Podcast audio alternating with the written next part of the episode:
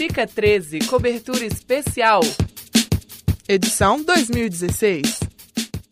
Diferente do esperado pelos participantes da oficina de Rime Beat, uma palestra marcou o início das atividades na manhã do primeiro dia do Fica 13. Sob o comando do MC Monge, um dos responsáveis pelo sucesso do duelo de MCs, cerca de 25 alunos da Faculdade de Comunicação e Artes acompanharam entusiasmados a história do hip hop nos Estados Unidos. A estudante do quarto período de jornalismo, Laura Brandi, comentou a quebra da expectativa dos estudantes. Eu fui cobrir a oficina Rime Beat pelo Marco então eu fui sem muita expectativa, eu nem sabia muito a respeito do tema, e eu achei que seria uma oficina mais prática, que seria mais das pessoas chegarem lá, o palestrante ensinar como faz uma rima no hip hop, alguma coisa assim, mas não foi.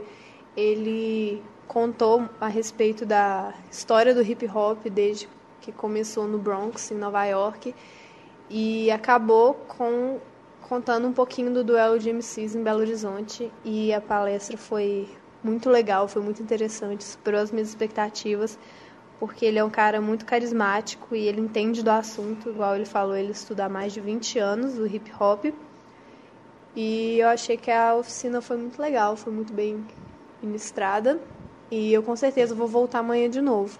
Dono de um canal no YouTube sobre a história do hip hop, Monge avaliou o interesse das pessoas pelo tema e a formação de um estilo cultural próprio.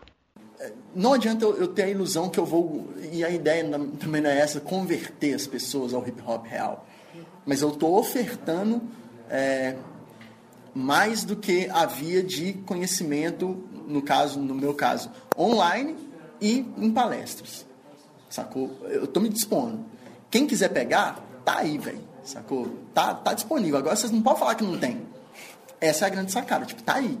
Então todo mundo, ah, pô, sei pouco de hip hop. Toma. Vai aí, ui. Falei 15 minutos do resumo, do resumo, do resumo, do resumo.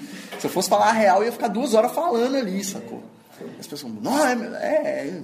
E aí eu tô estudando há 20 anos esse negócio, sacou? Tipo, pô, velho, vocês estão achando que é brincadeira? Não é. Só que é isso, tá disponível e vou tentar amplificar o máximo que eu conseguir para chegar no maior número de pessoas possíveis, porque nesse maior número de pessoas possíveis eu vou alcançar, alcançar mais pessoas que estão afim desse conhecimento.